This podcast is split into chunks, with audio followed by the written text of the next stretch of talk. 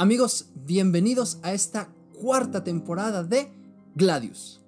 Gladius es el movimiento de renovación para la música católica que nuestra iglesia estaba esperando.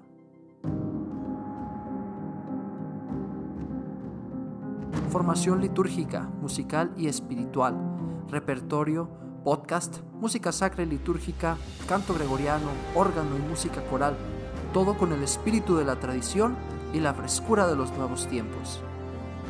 Gladius es la espada del guerrero, del que lucha por su fe al canto de Viva Cristo Rey, como Ezequiel Huerta, el músico cristero.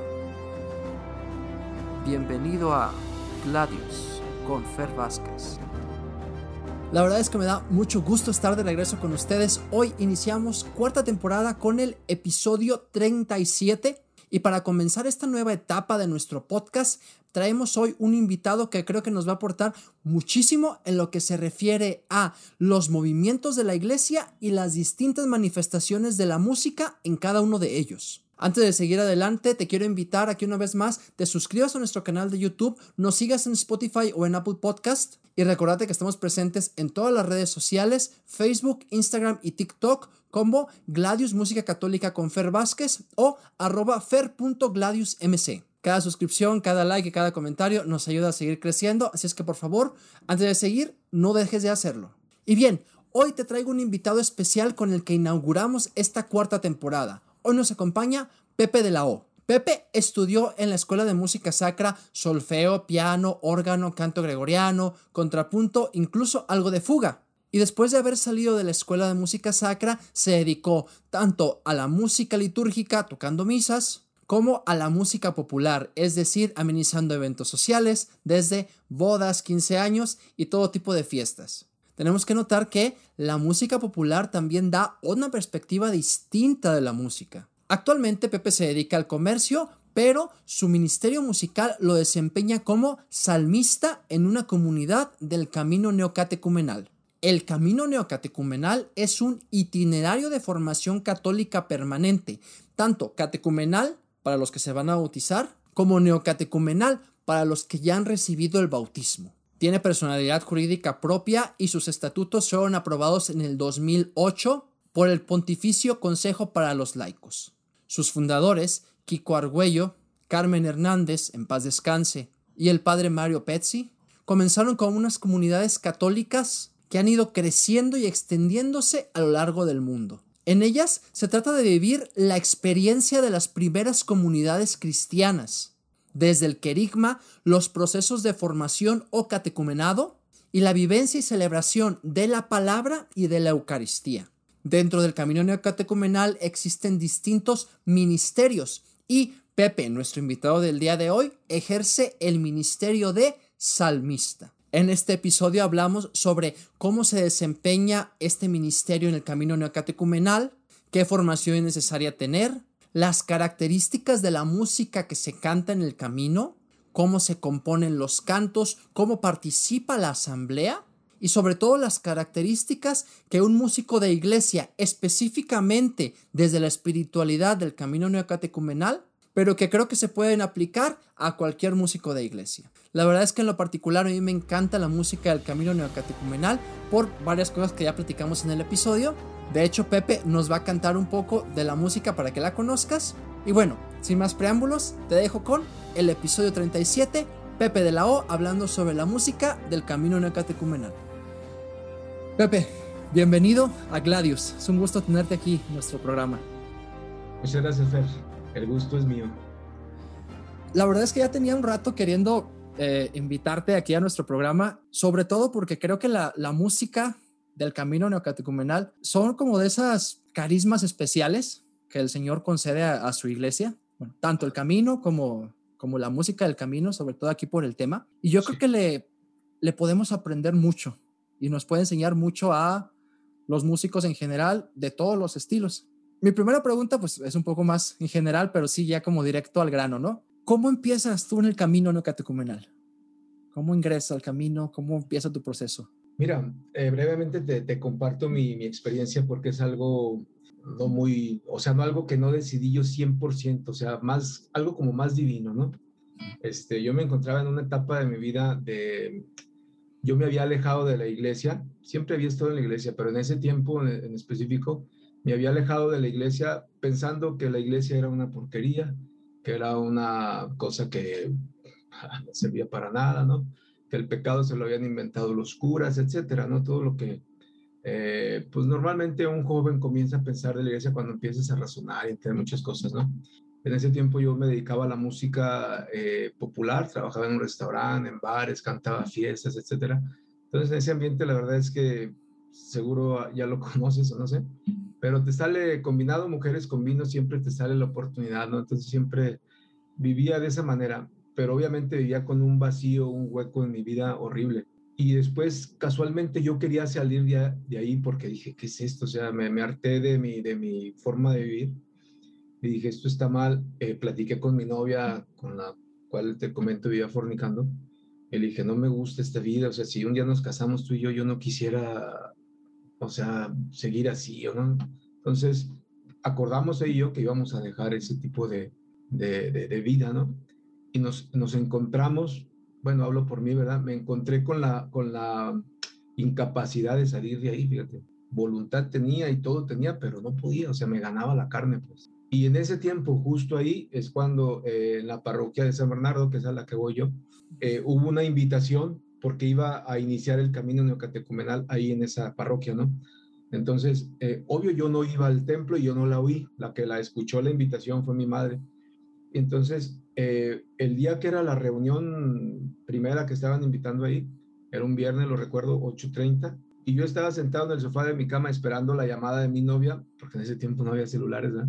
Entonces me, me, estaba esperando la llamada, nunca me llamó, porque habíamos quedado de vernos y de salir, nunca me llamó, entonces yo molesto con ella, este, le dije a mi mamá, vamos, para que cuando llame no me encuentre. Y para desquitarse. ¿no? y, y fue de esa manera en la que volví a ir a la iglesia después de tanto tiempo sin ir y entonces ahí escuché la, la, invitación de los catequistas y del párroco que estaban invitando a, estas, a este nuevo camino ahí en la iglesia. Y la verdad es que me impactó mucho escuchar la experiencia del catequista, que era un cuate español, en el, en el equipo era es, una chava de, de Italia, digo, de, de, Canadá, este chavo que era de, de España, y, y, un padre que era, era mexicano el padre. Y, el chavo este español dio su experiencia muy similar a la mía y me impactó mucho. Y dije, si esto me puede ayudar, vengo, ¿no? Y así fue como inicié este, el camino de catecumenal. Además del proceso, bueno, este, ahorita ejerces el ministerio de salmista. Es correcto, Fer. ¿Nos puede explicar un poco qué es este ministerio? Claro.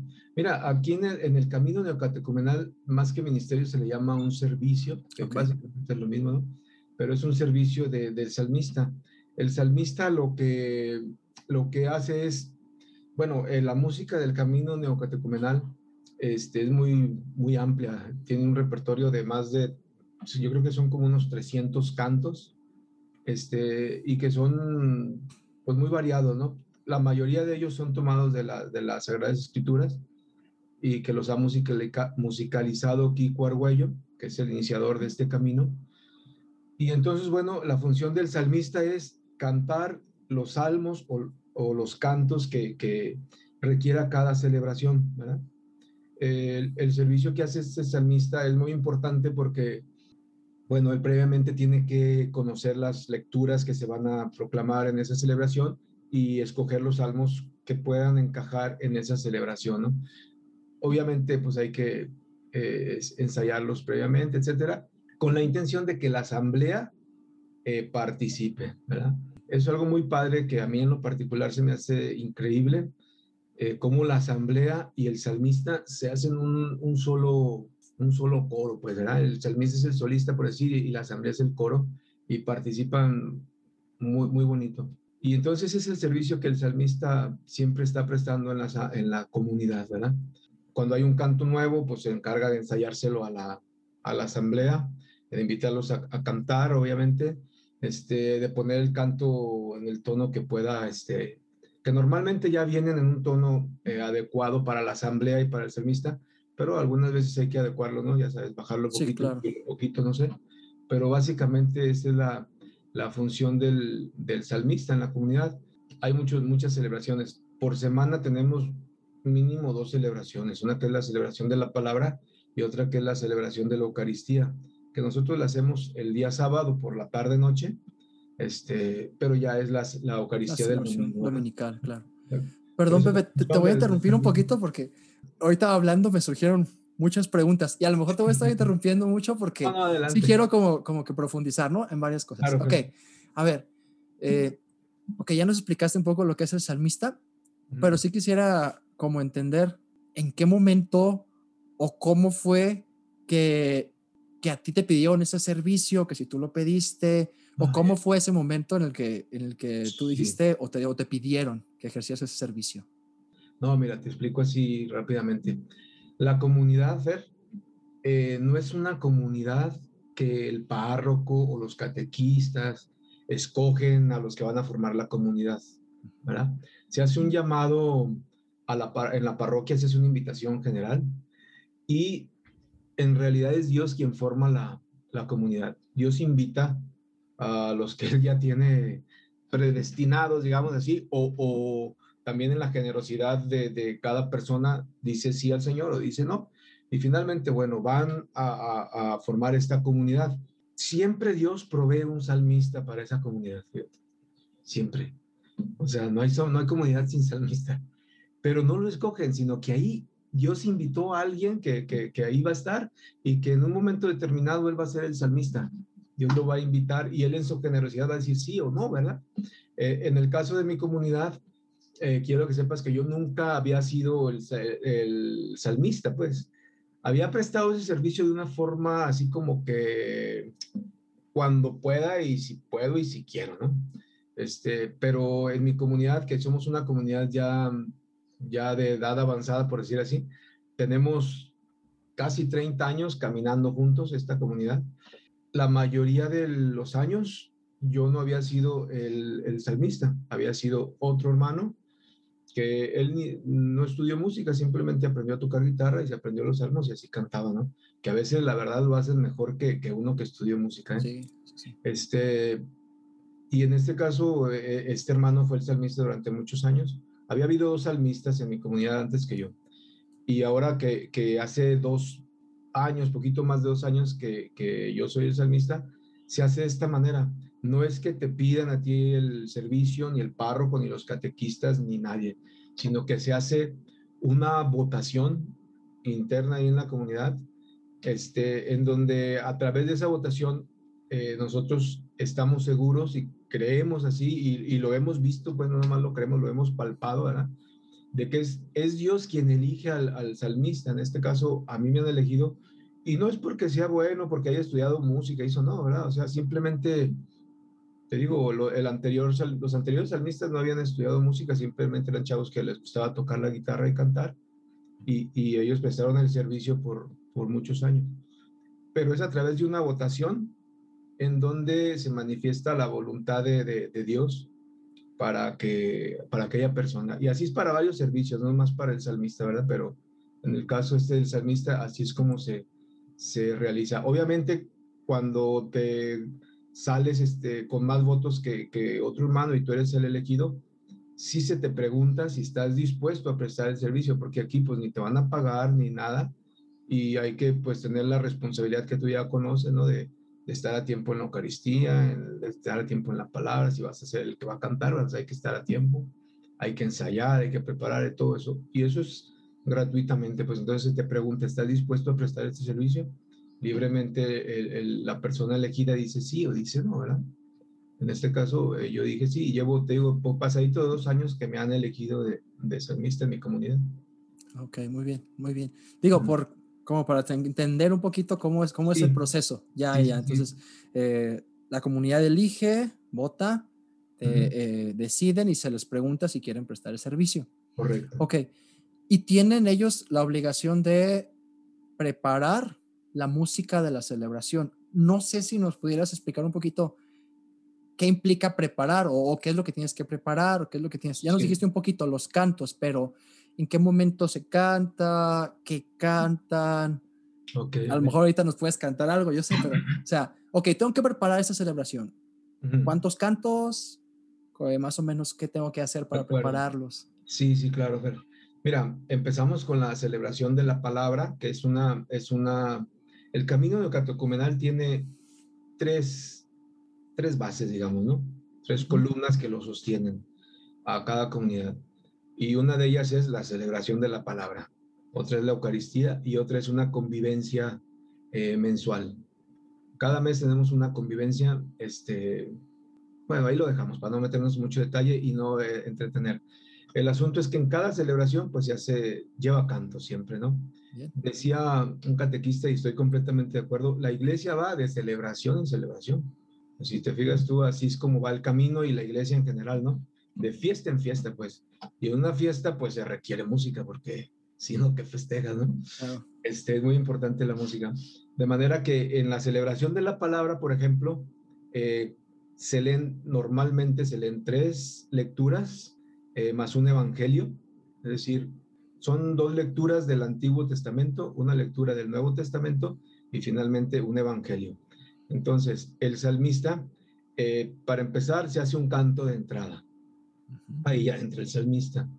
Después de cada lectura, eh, se hace un canto como respuesta a esa lectura que Dios habla y la comunidad responde, ¿no? A través de un canto.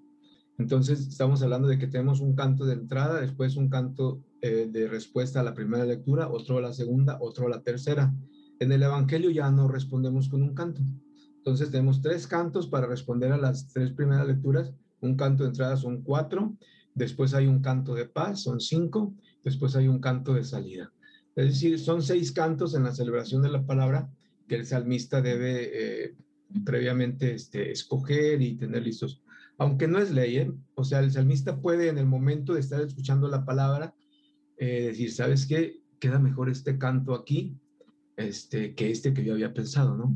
Porque luego también resulta que cuando preparas, este, pues piensas en unos, pero luego ahí a la hora de la, de la experiencia de estar escuchando la palabra, Dios se habla diferente y dices, oye, o a veces en el caso, los, las comunidades que tienen un, un presbítero que les acompaña, el, presbítero después de la, de la, del Evangelio da una breve homilía y entonces te encamina un poco mejor y dices, ah, ok, entonces este canto queda mejor aquí.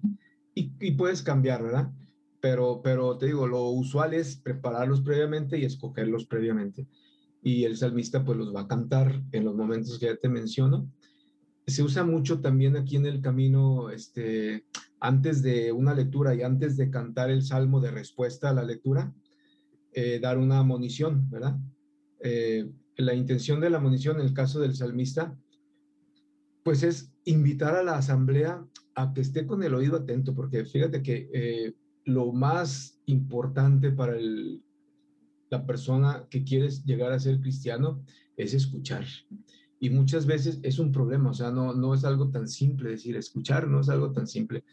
Tenemos mil distractores, ¿no? Incluso estando en la celebración, te distraen mil cosas. Entonces siempre la munición lleva esa intención de ayudar a los hermanos a combatir con esas distracciones que, que, se nos atraviesan a todos, ¿verdad? Claro. Entonces la munición lleva esa intención para el, con el canto y especialmente cuando es un tema, normalmente estás viendo un tema, entonces tú dices, esta parte del canto checa perfecto con el tema, invitas a escuchar precisamente esa parte, ¿no? Es breve, una munición de se tiene que ser algo breve, ¿no? Sí, sí. Y ya, después cantas el, salmo y la asamblea se une contigo al canto, eso es maravilloso. Ah, de hecho, ah, eso también quería, lo, lo, lo, voy a como a adentrarme en ese tema. Sí, Fer. Pero antes, pero antes, la otra pregunta que tenía. Ah, ya. Mencionaste dos cosas que, que me llaman la atención. Los textos tomados de la Sagrada Escritura y la composición eh, musical de muchos de ellos por Kiko Argüello, ¿no? El fundador, uno de los fundadores del Camino. A mí me llama mucho la atención esos dos puntos por, por varias razones. Uno, porque, bueno, aquí continuamente hablamos de que la principal fuente de inspiración de los cantos debe de ser la Sagrada Escritura, ¿no? Y, y, es una de las características que me llama mucho la atención del Camino, ¿no? Que, que son puros cantos bíblicos, o sea, literalmente es el texto musicalizado. Aquí va mi pregunta. ¿Ya tienen sus esquemas de cantos? ¿Se siguen componiendo música nueva o ya está como fijo el, el canon de su, de su música? No sé. No, no, siempre, siempre hay cantos nuevos. Mira, eh, normalmente Kiko Argüello es el que compone los cantos. Eh, y cada año, te, comento, el camino de catecumenal, al inicio del, del año este, litúrgico, tenemos una convivencia, se le llama aquí, ¿no? Lo que ustedes conocen como un retiro. Esa es una convivencia de inicio de curso que es, te digo, cuando inicia el año litúrgico, ¿no? Y normalmente Kiko la prepara y la tiene con sus primeros, este, con su comunidad o sus comunidades que él, que él dirige, que él lleva. Y casi siempre compone un canto para esa convivencia. Y ahí recibimos un canto nuevo. Digamos que tenemos un canto nuevo al año, ¿verdad? Ah, ok, muy bien. Pero, pero hay ocasiones que, que salen otros, ¿verdad? O sea, normalmente los hace Kiko, pero Kiko ha autorizado a, no sé, uno o dos en, en el mundo de su confianza, de que ha visto que entienden perfectamente ahí el, el, asunto de los cantos, este, componen. Por ejemplo, uno de ellos, este, a lo que yo sé, el, el Shema que cantamos en el camino, este, creo que no lo compuso Kiko, sino que lo compuso un, un cuate italiano, un hermano de comunidad italiana, que ya falleció, por cierto. Eh, pero así hay algunos, pero la gran mayoría son de Kiko Arguello. Y te repito, cada año estrenamos un canto.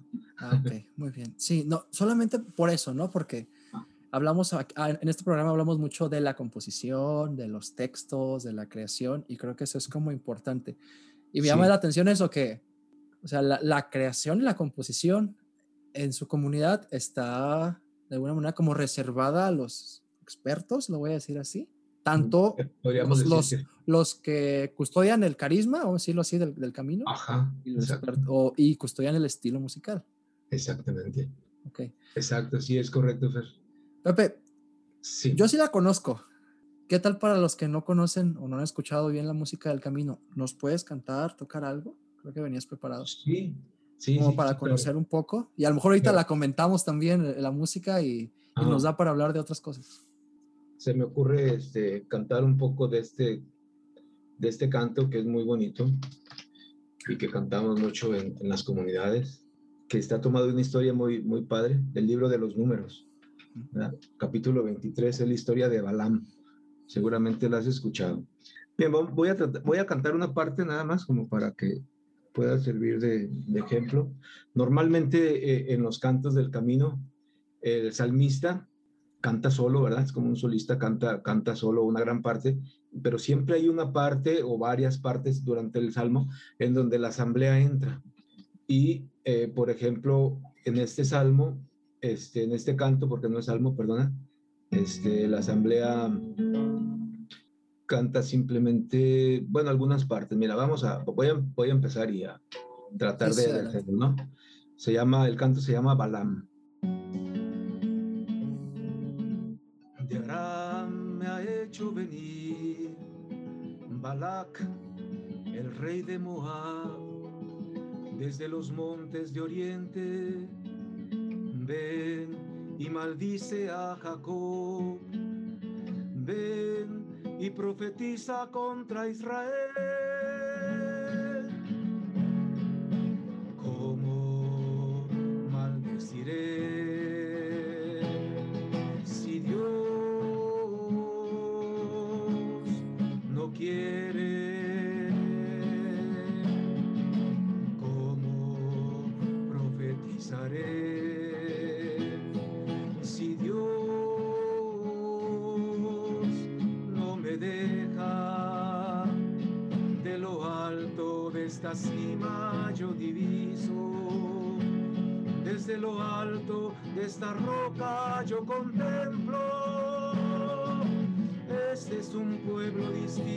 Todas las naciones. Aquí entra la asamblea. Qué bellas son tus tiendas qué bellas son Israel. Qué bellas son tus tiendas, qué bellas son Israel, qué bellas son tus tiendas, qué bellas son Israel, qué bellas son tus tiendas, qué bellas son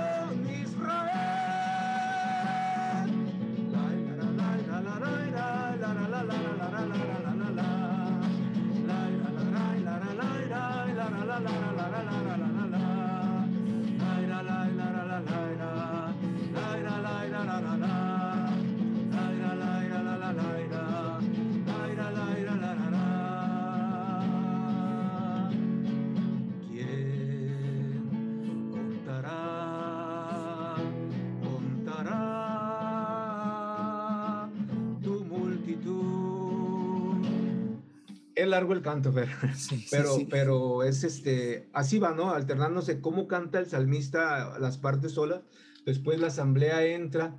Muy usual en los cantos del camino lleva palma, ¿no? Sí, es uno de ellos. Qué bellas son tus tiendas, qué bellas son todas las asamblea. perdón, y, y, danzan, ¿no? También, en algunos de ellos. Eh, sí, la, la, la, danza normalmente viene al final, de, de la Eucaristía. Ya, ya, ya.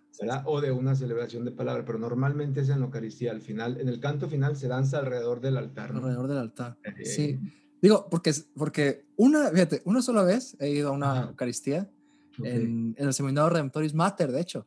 Cuando, yo, era, ah, cuando era seminarista, los seminaristas del camino nos invitaban a, su, a una misa y pues, bueno, genial, no, no puedo decir nada, no voy a decir más porque genial. sí, este, a ver, es que hay un millón de cosas que quiero comentar, pero voy a empezar por una cosa que habías dicho, Pepe, antes, de, antes del canto, y ahorita lo estabas explicando. ¿Cómo el salmista y la asamblea, dijiste, se vuelven un solo coro y se van alternando?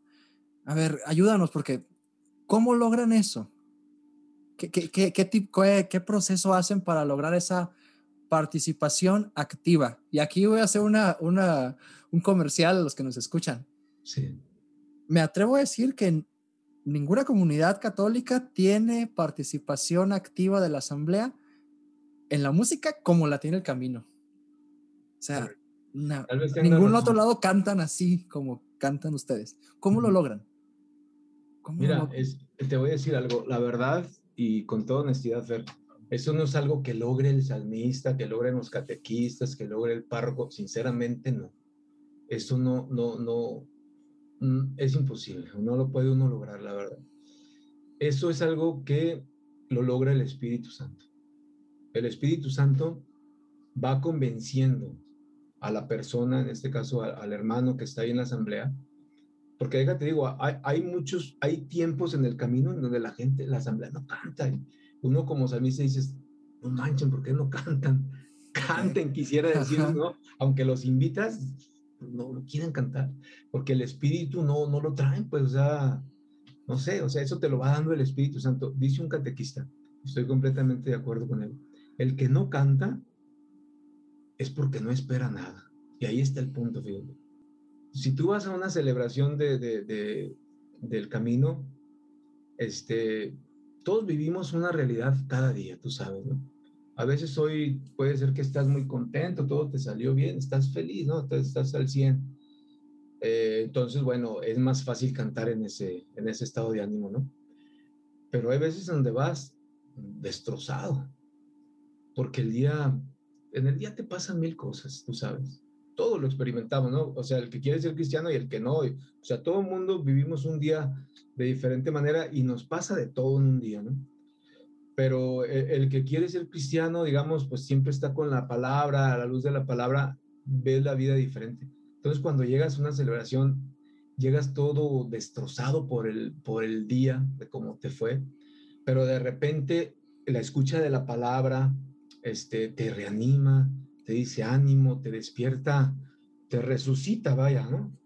Este, y entonces de ahí nace el que cantes. De ahí es donde sale, por ejemplo, hay un canto que, que, que me impresiona a mí mucho, eh, es del, de una de las cartas de, de, de, San Pablo, donde dice que, que, al final sonará la trompeta, seguro la has oído, ¿no? Ah, al toque de la trompeta final, los muertos resucitarán primero y este, después nosotros seremos transformados, así dice la lectura, ¿no? Sí, sí, sí.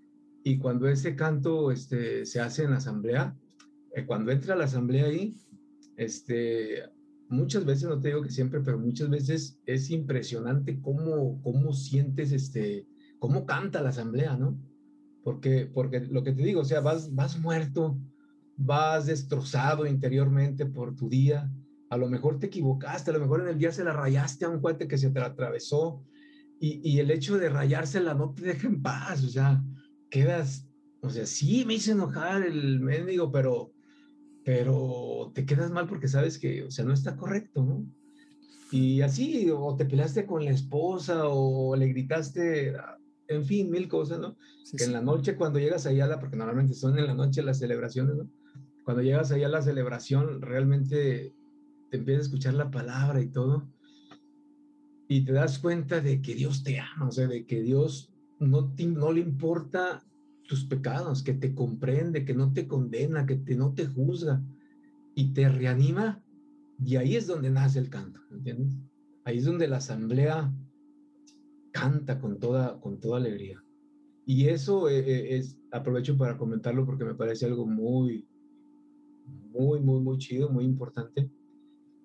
Es lo que hace es donde se da la coinonía, la comunión, porque somos una comunidad donde todos pensamos diferentes, todos creemos diferentes, unos son casados, otros son solteros, otros son viudos, unos trabajan de no sé qué, otros no trabajan, o sea, hay de todo en la comunidad, pensamos de mil maneras, pero el canto une a esa diversidad de personas tan distintas en una sola, en la comunión del canto, en un solo grito a Dios, ¿me entiendes? O en un solo grito de agradecimiento, o en un grito de súplica, o en un grito, según sea el canto, y se da esa comunión increíble, como te digo, eso lo da el Espíritu Santo. Es, en opinión así es. totalmente, y, es que, fíjate, y, es, y, me ha pasado varias veces con varios invitados, que a veces pues estamos hablando de música, y varios nos han, nos han dado buenas llamadas de atención, porque a veces queremos irnos mucho por lo técnico, ¿no? Y, no, pues ensayando, no, pues este, eh, con cantorales, no, pues esto. Y, muchos aquí han dicho eso, o sea, a ver, no, el que el primero es el Señor, el que logra el, don de la alabanza, el que da el don del canto, el que logra esa unidad, la oración es la clave, o sea, muchos, y gracias por recordarlo aquí, este, nos recuerdan la, base espiritual del, del, canto, ¿no? O sea, de la música, que, que esa es la base, ¿no? Sí, sí. Pero tampoco tampoco te voy a dejar ir. Porque, ok, va, de acuerdo, sí. Es el Señor primero, el primer actor de, de este ministerio, de este servicio. Pero sé que también ustedes involucran la formación musical en, eh, en, la, en los procesos de alguna manera, ¿no? O sea, que, la, que la, la, asamblea sabe dónde cantar, va conociendo los cantos. Es correcto. Quisiera a lo mejor si pudieras compartirnos un poco de eso. Sí. ¿Cómo entrenas o cómo le ayudas a la asamblea a saber dónde participar. Eh, claro, claro. Bueno, sí, esa parte es, es este, pues es, es, obvio, ¿no? En cualquier grupo, cualquier coro, pues hay que ensayar, ¿no? Pero, pero en este caso, fíjate que el principal que debe ensayar es el salmista. El salmista eh, simplemente se, se va a limitar a enseñarle a la comunidad cuando es un canto nuevo, cuando ya lo saben, pues bueno, ya, ya se lo aprendieron, ¿no? Pero cuando es un canto nuevo, le enseñas la, la, parte que hace la asamblea, nada más que normalmente es una parte pequeña y se repite, ¿no? Normalmente. Entonces se las explica brevemente, mire, vamos a hacer este canto, así, así, este, yo canto aquí, después de esto ustedes van a entrar con este, esta parte, la letra dice así, la tonada dice así, lo haces dos, tres, cuatro veces y la asamblea ya está. Perdón, pero ¿y eso en, qué momento lo haces? ¿Antes de las celebraciones? Sí. ¿O hay un momento de ensayo? No sé. Mira, por ejemplo, lo que te platicaba hace rato, eh, en la convivencia que te digo que tenemos de, inicio de curso, que es un canto nuevo ahí, eh, ahí se hace dentro de una celebración de laudes, ¿verdad? Se dedica un tiempo específico dentro de la celebración para este, enseñar este canto nuevo, ¿verdad? Pero después cada comunidad en su, en su intimidad eh, antes a lo mejor de iniciar la, la, celebración, le dicen, oigan hermanos, vamos a tener un canto nuevo, o, eh, o a veces no es que sea nuevo, fíjate, eh, son tantos los cantos que, que, hay en el camino que a veces pasan años en que no cantas uno. Sí, nos, nos decías. O sea, es más, a veces que en el salmista ya ni, él se acuerda de cómo iba, ¿no?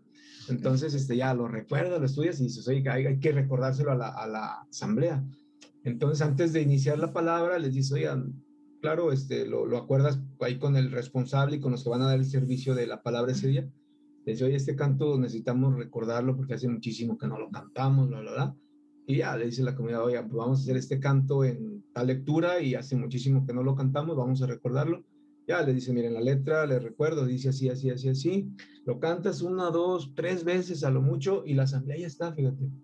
O sea, no es, no es muy complicado, pues normalmente son partes que la asamblea puede seguir muy lógicas, ¿verdad? y con dos, tres eh, veces que se los digas, lo canten, la asamblea ya está lista. Igual no va a salir perfecto, pero después de cantarlo, sobre todo los cantos que se están haciendo más frecuente, pues la asamblea los tiene siempre ahí al 100. Y cuando es un canto que no se hace muy seguido, eh, se hace esto que te comento y ya la asamblea lo recuerda y lo canta así más o menos. Yo, yo, lo pregunto porque, sí. perdón que lo diga, Pepe, pero lo, lo, lo, lo explicas y yo lo escucho y entiendo cómo en sus comunidades pues es algo como común, ¿no? Oigan, vamos a ensayar. Oigan, vamos a recordar este canto, escuchamos esto, es así, así, a ver ahora ustedes, pum, pum, aquí intervenimos, ya saben dónde.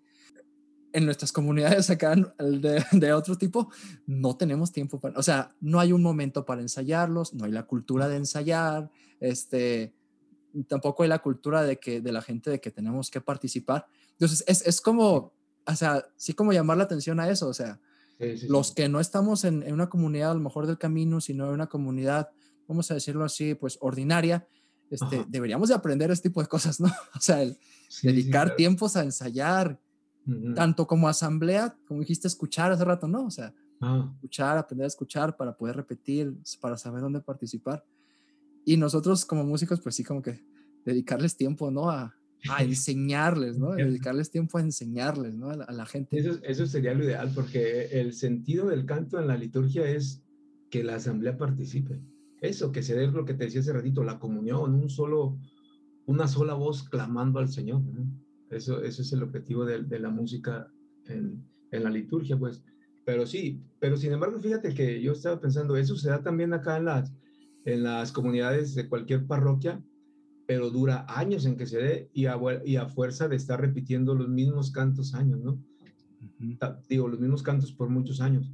Mm, por ejemplo, no sé, entre tus manos, por ejemplo, ¿no? Tú lo escuchas y pues la verdad es que a cualquier templo que vaya la gente lo sabe, ¿no? Ya de tanto cantarlo durante tantos años, la gente ya se lo aprendió.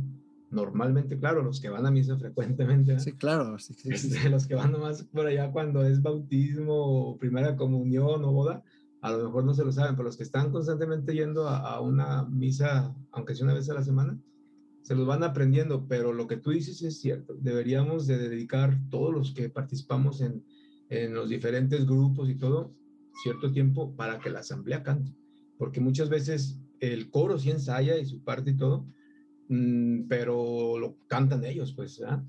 Este, la asamblea a veces no sabe ni qué cantar. Sí, totalmente, totalmente. Eh, Pepe, Quisiera avanzar a lo mejor a, la segunda parte de nuestra, de nuestra entrevista, que son unas preguntas concretas. Eh, te voy a hacer, son tres preguntas en realidad que traigo preparadas.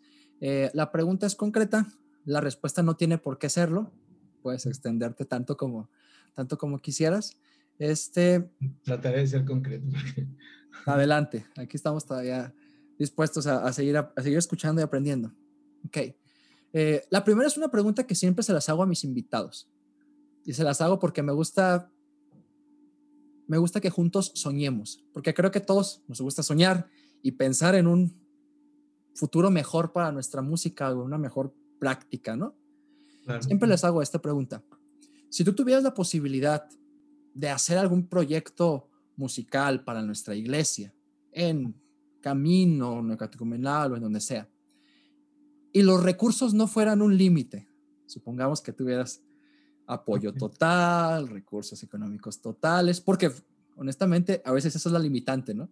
Pero si los recursos no fueran un límite, apoyo total, este, económicos, materiales, de infraestructura, ¿qué te gustaría hacer para la música de nuestra iglesia?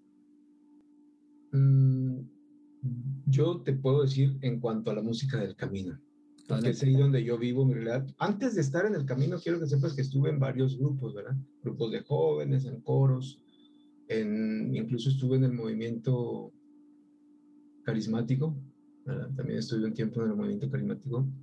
Y sí conozco pues algunas cosas de, de, que no sea del camino catecumenal, ¿verdad?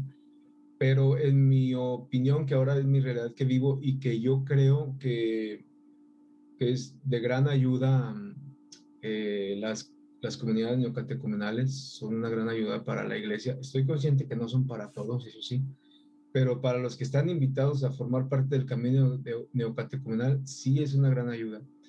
Entonces, musicalmente en el camino yo lo que, lo que haría sería una, por decir así, una pequeña academia, una pequeña escuela en donde pudiéramos formar a nuestros salmistas.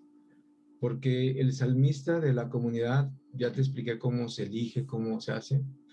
Y este, muchas veces, por ejemplo, yo en mi caso ni, ni guitarra tocaba, o sea, yo estudié en la sacra, te digo, yo lo que tocaba era piano y órgano. Y de hecho eso se, se, eso hizo que me cueste tanto trabajo tocar guitarra porque siempre piensas diferente, ¿no? La piano y todo.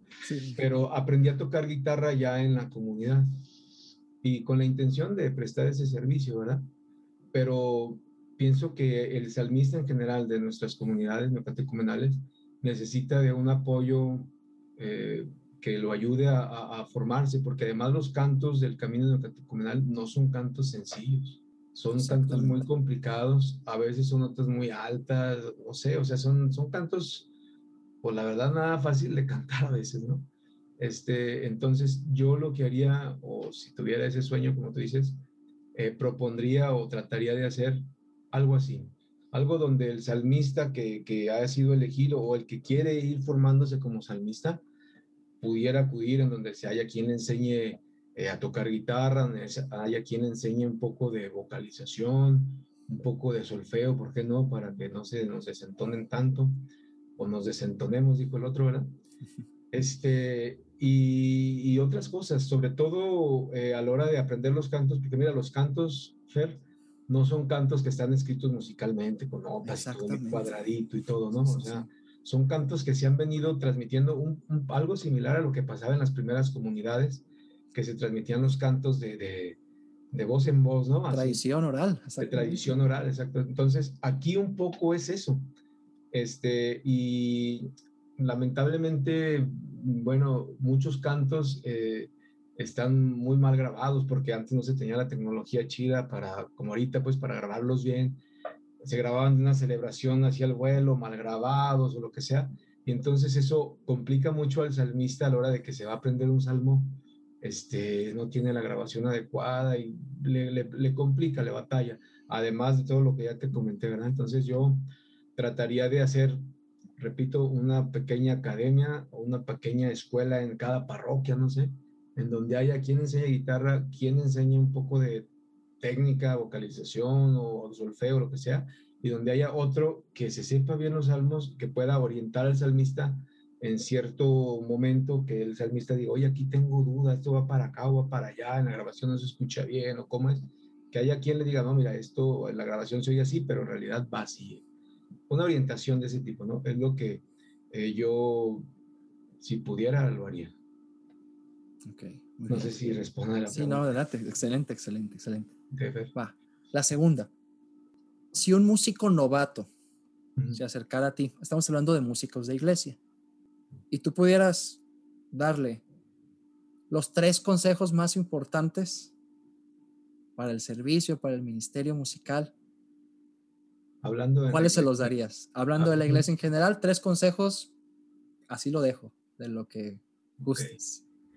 Pues mira, te, digo la verdad, no me siento así como que la persona indicada para dar consejos. Sinceramente, a pesar de que estudié en la sacra y todo eso, eh, mi experiencia como músico fue más en lo popular que en lo sacro, ¿verdad? Eh, pero así lo que se me ocurre, lo que se me ocurriría eh, decirle o le podría decir, primero pues que ensaye siempre.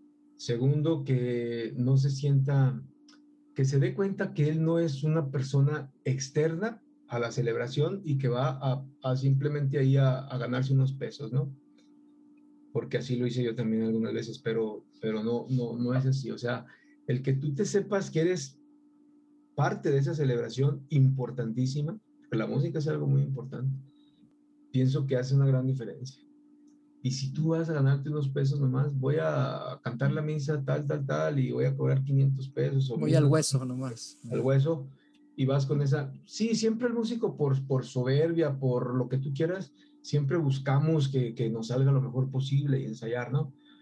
Pero pienso que no es suficiente eso. Obviamente eso es lo básico, pero pero en ese sentido yo le diría que, que se sepa parte de la celebración, parte de la asamblea. Eh, eh, eso sería uno, el otro ya obviamente que, que ensaye y un tercero que pregunte. Siempre que pregunte, que, que investigue, que, le pregunte a los que más saben, a los que tienen más experiencia. No sé, se me ocurre eso, pero te digo, no, no me siento el, el indicado para dar ese tipo de consejos, pero... Yo creo que fueron excelentes consejos y a, cualquiera le, le, le, pueden servir. A mí, incluso, me sirve recordar bien eso. Ok. Pepe, antes de terminar con la última pregunta, este, no, si, no si quisieras darles algún mensaje, algo quisieras decir, para antes de cerrar con nuestra última pregunta a nuestra audiencia que te escucha, que la, la gente que nos escucha canta en misa, canta en coros, quiere servir a Dios algo que tú quisieras decirles. Mira, este, sí, sí, sí me, me agrada tu pregunta y sí quisiera decirles, te voy a decir por qué. Yo, ya te dije, estudié en la, en la Escuela de Música Sacra, después me dediqué a, cantar este, en diferentes lados, ¿no? Eh, trabajé como músico, principalmente te digo, en la música popular, cantando, amenizando fiestas, eventos de todo tipo, ya sabes, bodas, 15 años, cumpleaños, primeras comunidades, etcétera. Y es muy padre eso, o sea, me encantó y también canté en algunos, este, en unos teatros, por ejemplo, en las estas eh, graduaciones y eso, ¿no? En el acto académico, este, o, en los, o en las jubilaciones de, sobre todo de médicos, en, el centro médico. Y, y, siempre ahí es, también es una experiencia diferente porque cantas este, más como un show que como un amenizante, ¿no? Y, y es padre, o sea, todo eso me gustó mucho. Pero yo, sinceramente, a los que cantan este, en templos, en diferentes grupos, en lo que sea, a lo mejor suene, suene mal, pero yo les recomendaría mucho que se den la oportunidad de entrar a una comunidad del camino neocatecumenal y se den la oportunidad de prestar ese servicio de salmista. Es, es otro rollo, ¿eh? la verdad es otra cosa, es algo muy diferente a, todo eso que ya te platiqué, cantar en un teatro, cantar en una fiesta o cantar en incluso una misa muy importante con un gran coro también resulta algo muy diferente. Sí se lo recomendaría, aunque no se vayan a quedar en la comunidad, aunque no vayan a decir, ah, yo me hice catecúmeno de hueso colorado, ¿no? Pero que se dieran esa oportunidad de, de, entrar a una comunidad y prestar el servicio de salmista eh, con todo el celo que, que requiere cualquier servicio de, de, música litúrgica, se lo recomendaría mucho. Creo que, creo que al final del día tendrán una experiencia que no la van a encontrar en ninguna. Última pregunta, Pepe, con esta como para cerrar. De acuerdo, ¿Cómo cuidar y cultivar la espiritualidad del músico en la iglesia? No, pues sí, pienso que es indispensable que pertenezcan a la iglesia, que no usen la iglesia nada más como para ir a trabajar, ¿no? No es que esté juzgando a nadie, pienso que eso se da mucho digo, es mi experiencia y con muchos compañeros se conocí, así, se, así, así vi que se vive, ¿no? Pero es indispensable que pertenezcan a algún grupo de la iglesia. No les digo el camino de Cotecomenal, bueno, ya les dije que los, les recomiendo que, pero si no quieren, o sea, el movimiento familiar cristiano, el, el movimiento carismático, el grupo de jóvenes que te guste, o sea, pero que esté siempre en la iglesia, pues, que siempre estés buscando, porque mira, yo te digo una cosa, como dice San Pablo, todo esto pasará, o sea, el que cantes bien o mal o lo que tú quieras, hace el mejor coro, el mejor, el, no sé, el mejor organista, el mejor lo que sea, todo eso se termina y termina siendo, como dice la escritura, vanidad de vanidades, ¿no?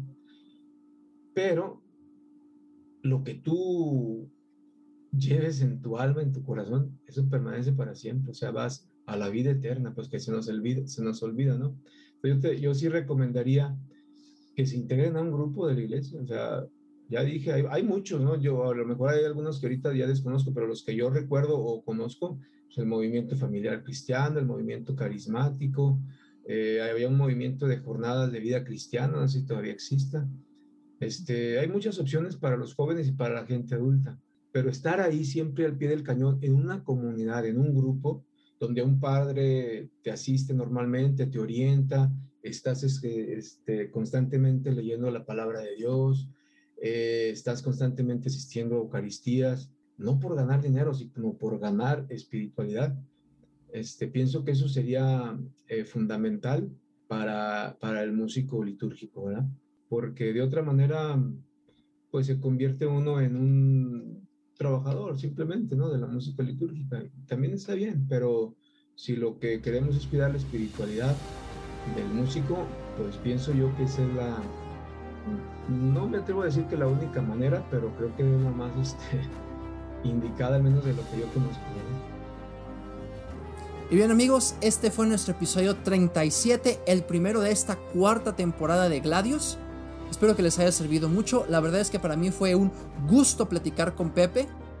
Les tengo un cariño especial a las comunidades del Camino Neocatecumenal porque me tocó vivir la experiencia de escuchar su música en alguna ocasión y creo que son un ejemplo singular de cómo podemos renovar la música y experimentar desde otra perspectiva el misterio que se celebra en la Eucaristía.